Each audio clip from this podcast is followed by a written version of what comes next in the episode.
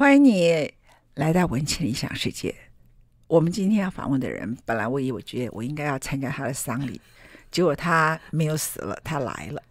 那唯一留下的他的受伤的记号是他鼻子上头的青春痘。Hello，陈玉香，你好。你好。我先跟各位听众朋友解释一下，为什么我们是这样开头的。陈玉香呢，他过去就被认为是台湾在国际上最出色的 pianist 钢琴家。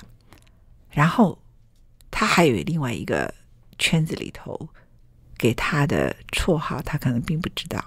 最美丽的阿信，这个阿信指的是以前那种日本连续剧的那种苦命的人。哈、嗯，第一个除了他很苦命之外，他很认命。那这个认命其实是来自于不是他没个性，他颇有个性。他是狮子座，他必要时候是可以狮子吼的。主要的原因就是说。他对音乐有很高很高的荣誉感跟奉献心啊，所以很多事情呢，他不太计较；很多事情呢，他觉得只要是音乐的是对的，他其实是很在乎的。然后呢，陈玉香在最近，呃，去年 COVID-19 他回来在台湾之前，可能他爸爸刚好身体不好，他回来台湾，然后碰到了 COVID-19。八月二十九号开始，就一场又一场的协奏曲，大家一定觉得惊艳不已。我可以背哦，八二九跟国台交演奏 Rachmaninoff 帕格尼尼主题狂想曲，接着他又演奏了布拉姆斯，接着他又演奏了，大概在十月初吧，就演奏了贝多芬的第五号钢琴协奏曲《皇帝》，然后接着。他在中间还有一个独奏会，弹了十二首李斯的炫技练习曲。嘛，旁边有一个美国来台湾的钢琴家 Andrew Tyson，他说他看到他的自己的手在痛。然后最后呢，他在十二月十二号的那一天，又在高雄的魏武营弹了 Rachmaninoff Number Three，是 Rachmaninoff 所有作品里头最困难也最动人的一部。接着新年开始，他有四场新年巡回演奏会。他弹的是柴可夫斯基钢琴第一号协奏曲。那焦元溥的说法是说，因为柴可夫斯基自己本身不是钢琴家，所以这个曲子其实写的钢琴家的手很容易受伤。好了，那弹这个东西的理由是什么？因为在这个过程当中，他一直在弹琴，一直在弹琴。他平常也很好说话。然后他今年叫做国台交驻台演奏家，钢琴家。所以国台交一可以演奏开季就找他弹帕格尼主题狂想曲，当然主要就是拉赫曼尼诺的作品。跨年是人欢乐的时刻，可是是陈玉香糊涂的时刻。他接了一个电话，然后就随便给人家答应了。第二天他才到处很惊慌的问他所有的朋友说：“完了，我到底答应了什么？”然后呢，他答应了什么？他答应了就是国台交呢突然请来了一位指挥，这位指挥呢想要创纪录。那我不好意思讲他名字了啊。然后他想要创一个音乐界没有人做过的记录，这个记录呢，就是要钢琴家死，他自己未必会活得好。他这是证明他自己也没有活得很好，这样哈。也就是说，没有人这样演奏，从下午演奏到晚上，全部都同一个钢琴家弹整套 Rachmaninoff。那 Rachmaninoff 这一生最重要就是四首钢琴协奏曲跟一首帕格尼主题狂想曲。然后再来，他还不过瘾，第二天还要弹柴可夫斯基的钢琴协奏曲 Number One。原来他找了一位一九九八年柴可夫斯基钢琴大赛冠军的。马祖耶夫，那他的弹法呢？可能他这一整年通，因为都是俄罗斯的作品嘛，所以我刚刚为什么要背陈玉湘的作品？因为他有跳贝多芬，有跳布拉姆斯，有李斯特，他并不是完全都在练习 Rachmaninoff。那可是这个钢琴家可能整年都通通在练习这些曲子，他准备来台湾演奏这个东西，而且他弹琴是属于那种，他很像一个 Russian bear，就是反正他不认识我，我可以讲他了哈。他虽然就是很有名，可是呢，他弹琴是一个。听说他弹完琴以后，那个琴都要拿去修，这喳喳喳喳喳喳哈。某个程度来说，有些人很崇拜他，有些人认为他的砸琴方式并不是那么令人激赏，但无所谓，反正他不能来，但是他总是有这种一排出来的曲目就是很轰动，票就卖光了。那票卖光这件事情就很轰动，国台交就会觉得哇，这种叫创纪录的事。但后来疫情，这个人不能来了，不能来了以后，十二月三十一号。他们就想起来了，我们要取消这个音乐演奏会吗？他们突然想起来，我们家有一个阿信，叫做陈玉香，也不知道为什么在十二月三十一号打电话给他，然后所有的故事就发生了。那我刚才讲说，一个该参加他丧事的，就是陈玉香，他在一月三十号真的就演奏了这一整套，除了 Rachmaninoff Four，他找了另外一个。呃，刚刚得到了俄罗斯圣彼得钢琴大赛冠军的林万廷演奏之外，其他他自己从下午弹到晚上，而他可以练习的时间只有不到一个月，甚至两三个礼拜。另外这些曲子有些他很久以前弹过，可是不是这一年来弹过的；有些他五个月前弹过，现在也不见得完全可以背起来。那我们所有的人都看到他旁边。他自己到后来都怕，以为他的手会永久废掉，所以他跟我说了一句话：“他说，既然要死在台上，你帮我多找一些人来看我怎么死。”这样。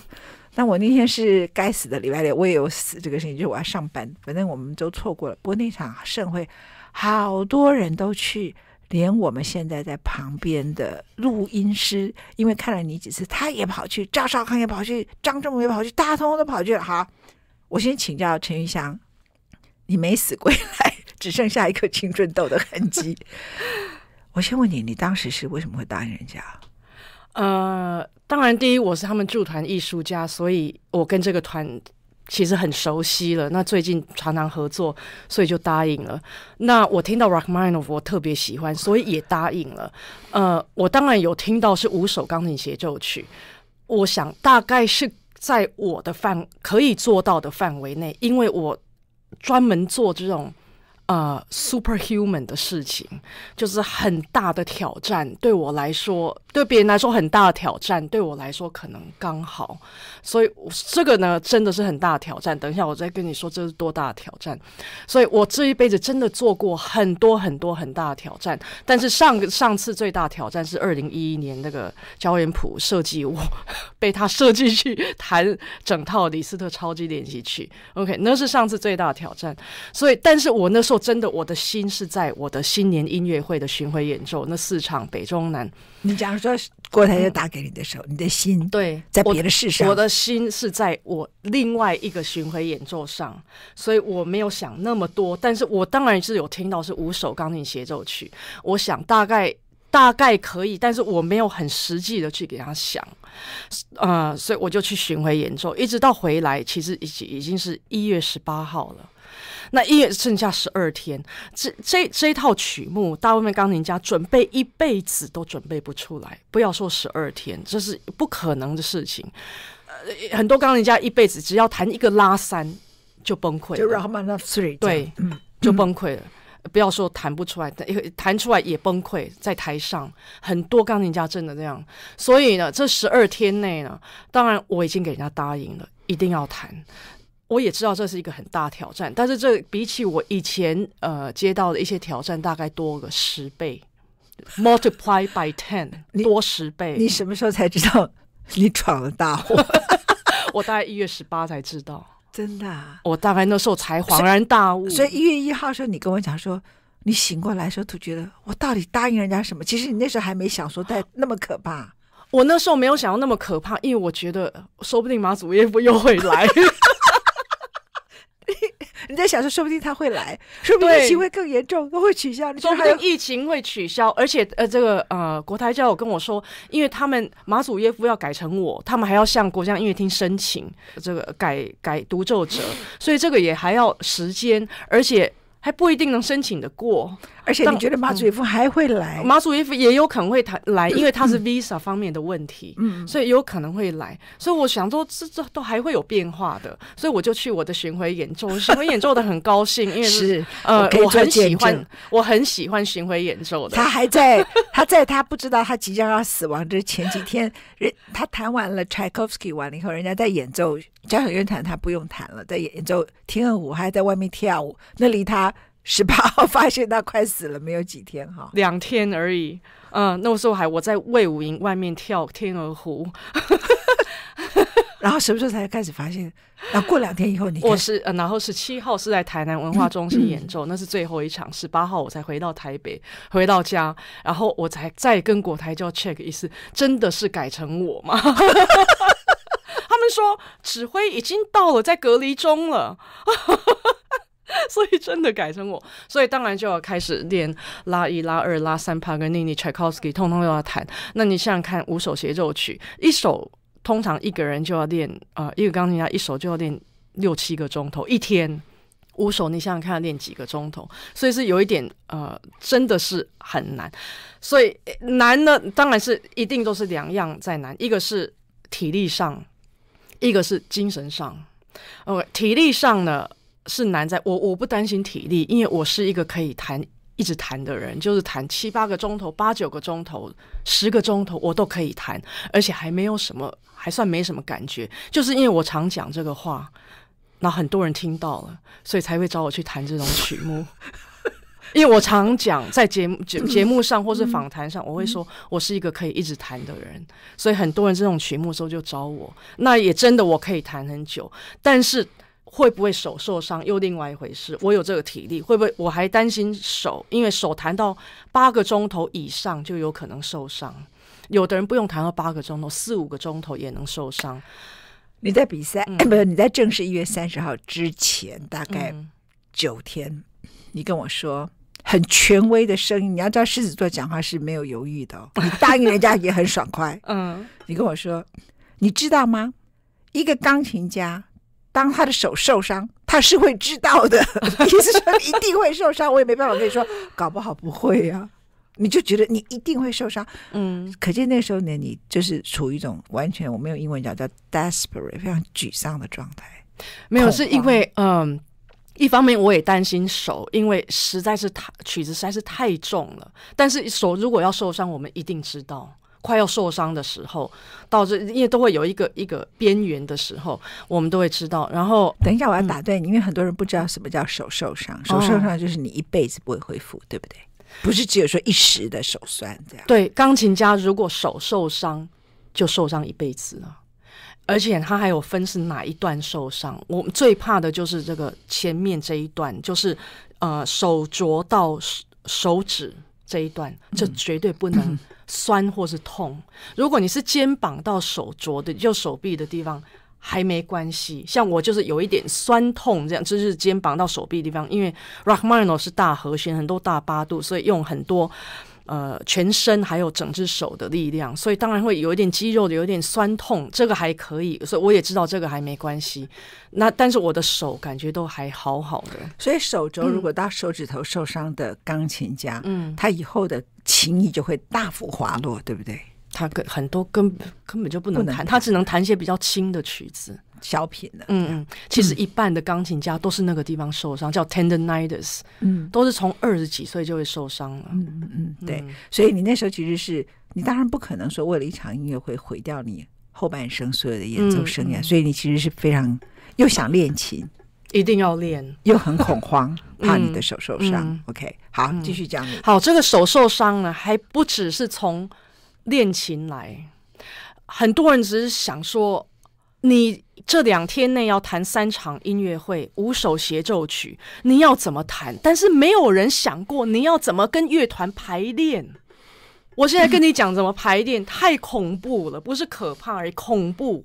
一个早上就练三个协奏曲，他有可能排个 Rachmaninoff 第二号钢琴协奏曲，第三号钢琴协奏曲，再加 Tchaikovsky，在三个钟头内就一个一个一直走过走过去，这个是很恐怖的。一个早上弹三个协奏曲，而且你跟乐团排练，你不可能像自己在练琴时候弹的那么轻松。我们练琴可以弹小声一点，弹轻一点，或是练个片段就好。乐团的时候，你旁边有八十个人在跟你，你弹小声，没有人听得到，他不知道跟什么。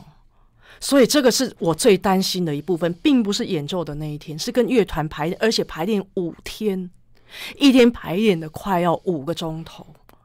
这个很恐怖的，很有可能就是这个时候受伤。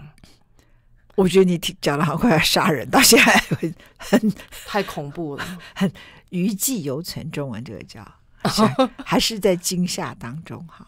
呃，而且我一直那时候我一直跟呃乐团的人指挥还有团长说，我不知道能不能撑到演奏会那一天，因为排练实在太多了，排练太多太重了，排练已经太重了。我跟各位讲，我礼拜一刚好碰到了陈毓襄，就是在他演奏是礼拜六，礼拜一我看到他，我从来没有看过那样子的他，你不要介意我的形容。嗯嗯第一个，他像他今天来我们节目上，就是我永远看到就是美美的样子。然后呢，他很注重他的外表，狮子座的女人嘛，你可以想象，OK，他那天的头发乱七八糟，真的看起来就像一个疯婆子。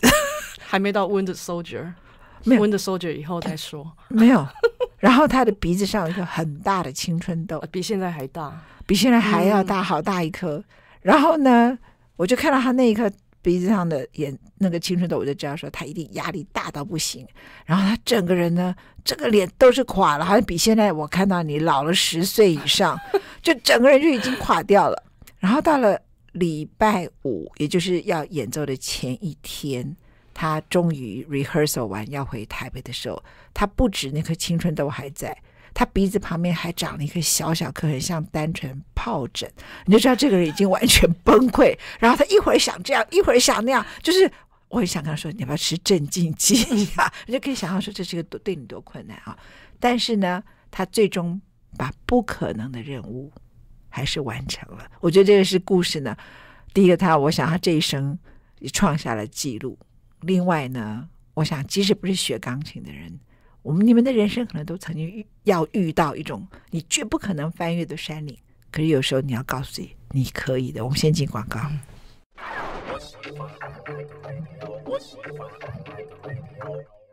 在继续访问陈玉香之前呢，我们来听一下他刚才特别谈的 Rachmaninoff，光弹 Rachmaninoff 第三号钢琴协奏曲就足以让一个钢琴家崩溃，他还要先下午场的时候弹 Rachmaninoff One。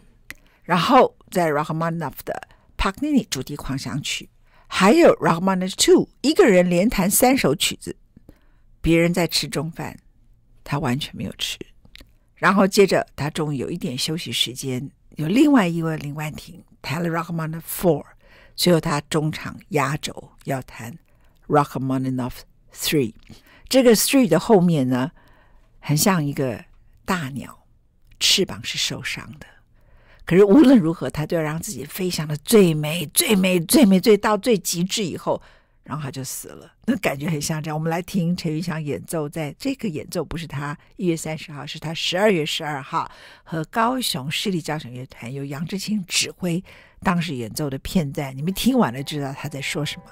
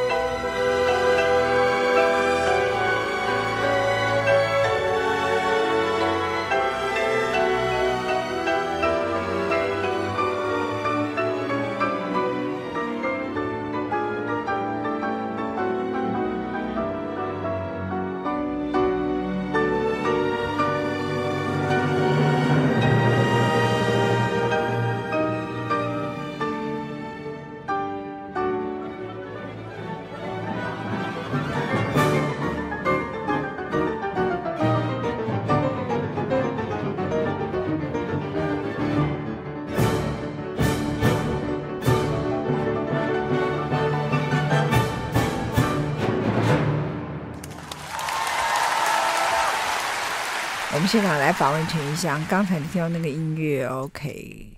我记得你弹到后来的时候站起来，很多人以为你昏倒了。其实你跟我说你是用脚站起来这样子啊，但是那个就是这个整个 Rachmaninoff 最精彩的后面嘛。嗯、那光弹听刚才那个弹奏就知道说这首曲子就最难的，可是那是那一整天里头对你最简单的，因为你还很记得，对不对？十月十二号。嗯、可是其他的下午的那三首，最早的就是五个月前。之前的你到底多久以前弹的？Rachmaninoff One 跟 Two？哦，有的很久，有的八年了。对，嗯，但是那个都还不是最大的问题，因为问题是实在是太多首同一天要弹，那个真的是不要，是真的，我真的觉得那是人类做不到的。然后到最后已经都都八点半了，我才上台要弹呃第三号协奏曲。嗯。你弹第一号协奏曲，你跟我们分享一下。你在弹第一号，嗯、你上台之前，你有信心吗？呃，其实我我星期六一月三十上台的时候，是带着很大的信心和勇气上去，而且呢还有欢喜心。而且我那个两点的时候就差不多准备我们要上来，两点半上台。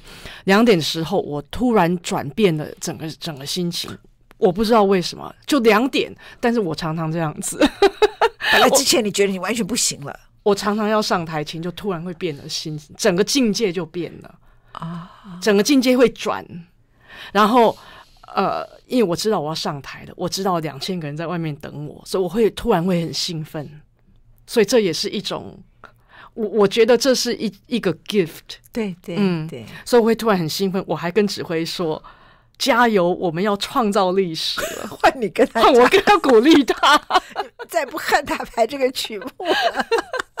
我突然，我所以，我带着欢喜心上去。OK，第一号钢琴协奏曲呢，它是十八岁写的，所以是比较轻一点，轻松也比较轻。他的音乐比较简单一点，所以呢，这没有好像一个暖身而已。然后过来就是帕格尼尼，那所以这个这整个上半场我弹的算还。弹起来觉得还蛮轻松的，然后过来中场休息，然后再一个下半场第二号钢琴协奏曲，下半场就比较，它是非常非常 romantic 的，非常呃也有加热情在里面，但它 romantic 比较多，所以他就用的比较多，我用我比较多精神一点。不好意思，很多人讨论到你在上半场的时候，嗯，创下了一个记录，就是。你也变成一天四套礼服时时装表演，然后呢，除了穿四套礼服之外，你的第二套礼服，你穿了红色的靴子，因为没有人看过这样陈玉祥，所以我们私下看他就是那个样子，他其实根本就是一个你想想看的纽约街上的很时髦又很新潮的一个美女，可是他觉得只要一上台，他就要很尊重、很庄重的穿礼服。但那一天呢，帕格尼尼那天你穿了一个。膝盖以上的短裙子，而且红色的露肩的，全场就尖叫起来，然后就觉得这个女孩子怎么腿这么美，身材本来就知道你身材很好，因为你以前穿礼服的时候就会贴身的像美人鱼一样，可是那天就你知道那是完全不一样的感觉。然后你一坐下来弹帕格尼尼的主题狂想曲，也是 Rachmaninoff 的作品，那时候你在出来的时候，你你一定有听到观众尖叫嘛，对不对？我自己也吓一跳，因为我都还没有完全走出来，嗯，我就听到观众尖叫，因为他门先开嘛，对，那门一开就看得到我，嗯，所以有某一些观众，虽然我还没完全走出来，有一些观众已经看到我了，嗯，已经尖叫了，所以我自己也吓一跳，而且不但观众尖叫，乐团也尖叫。乐团尖叫当然比较大声，因为我在台上，嗯、他们尖叫的也好大声，所以我自己其实 其实我是要观众吓一跳，结果变我吓一跳。然后你就弹起了帕格尼尼的主题狂想曲啊，帕格尼尼主题狂想曲里头有一段是大家最熟悉的，就是在似曾相识电影里头的主题曲。那我要为大家播放。陈云香在八月二十九号也一样跟国台交合作的啊，因为他的一月三十号这个录要等很久以后才会出来啊。那我们来听一下，在八月二十九号的时候，他跟国台交合作的帕格尼尼主题狂想曲，也是 Rockman 的作品里头似曾相识这一段。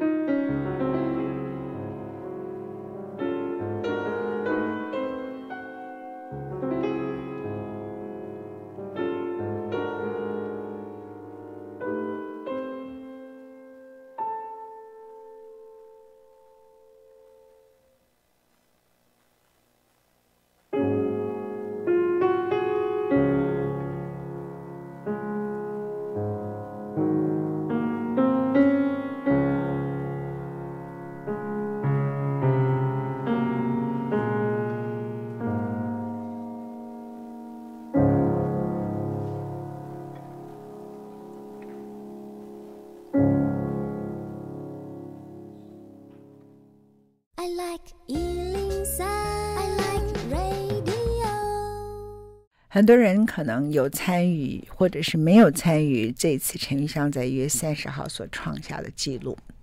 但如果你看《文茜的世界周报》的脸书，你可以看到我们把他最后五分钟的谈话，但是某一个导演录给我的，因为他太感动。那我不能讲他名字，因为我觉得他不是一个那么爱，我没有经过他同意，我就不可以讲了啊。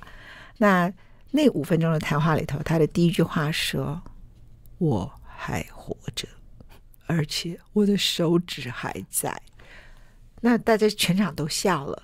可是我觉得你讲那句话，其实是你真的本来以为你快垮了，对不对？我真的以为有可能死在台上，因为这我我刚说这不是人类能做得到，不管是体力上还是精神上。嗯，所以嗯，我刚讲到弹呃下午场的拉赫玛尼诺夫第二号钢琴协奏曲完，然后这个是。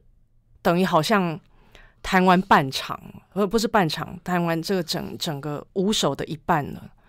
过来还有第三号钢琴协奏曲，隔一天不到二十四小时又有柴可夫斯基第一号钢琴协奏曲。我现在要讲是这个一个非常非常的 interesting 的 sensation，就是我这一次经过的怎么样，我完成这五个协奏曲。最难的两首当然是后面这两首拉三还有柴一，我们简单说拉三和柴柴一这两首到最后，其实呢，对一个普通钢琴家、一般的钢琴来说，已经没有力气了。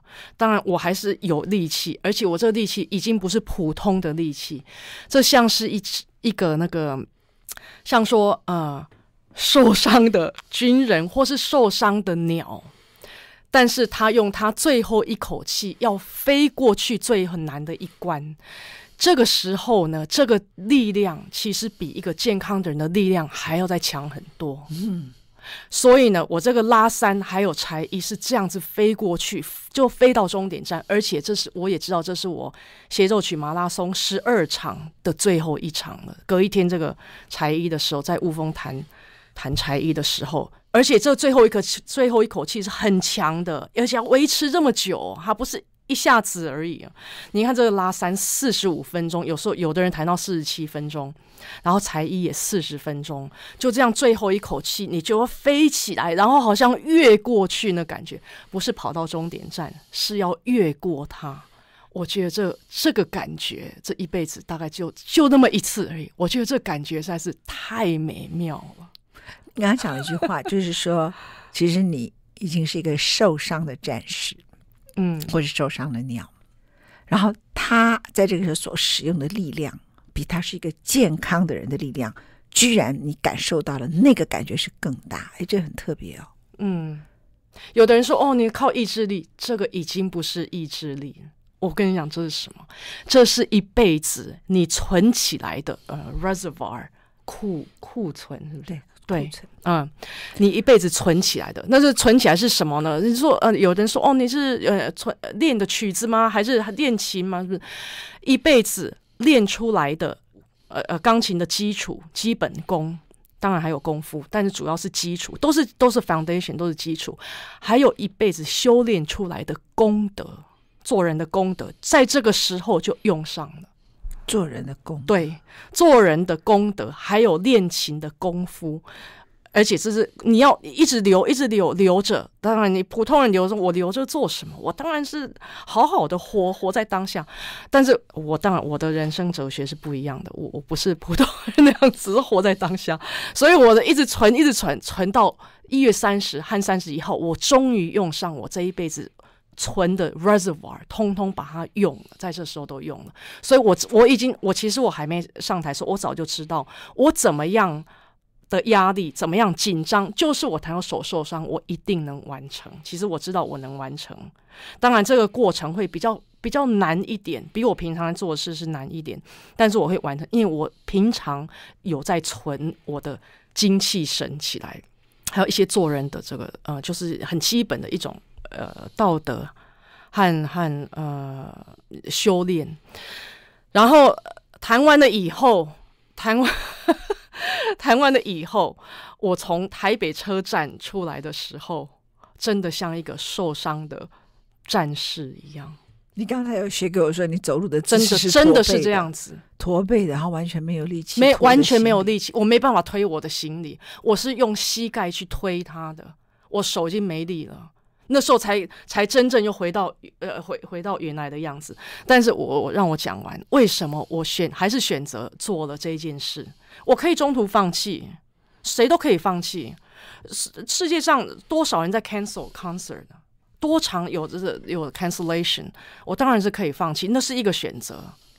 但是我为什么没有放弃？有两个原因，一个是我要为台湾在世界上创造历史，创创造一个新的纪录。第二个是我要有一个勇气精神的故事可以讲给大家听。没有做这件事，我没有故事可以讲。我很喜欢讲故事，为了这个我会去做这件事。你说叶绿娜给你留言，所以叫你以后上台是要带一个那个五星上将的勋章，对不对？五首协奏曲等于你本来说一个 medal 嘛，对不对？嗯、一个 medal 而已。我说 no，那个 medal 上面有五星上将，五首协奏曲，嗯、一天之内弹。一天半之内弹完，嗯，对不对？如果真的要数，真的要算的话，是二十六小时哦，二十六小时弹五首哈。因为我两点半，呃，三十号一月三十两点半开始弹嘛，弹到一月三十一的三点半我就弹完了。二十六小时，最重要的亲人，他妈妈，嗯，当他回到台北，他跟我说，他问打电话给他妈妈，他妈妈问他的话不是说哇你好棒，你创造历史，说。你还活着吗？你妈也知道你很惨，对不对？哦，他知道我很惨啊。说你还活着吗？你还活着啊？我说我打电话给你，就是我活着啊。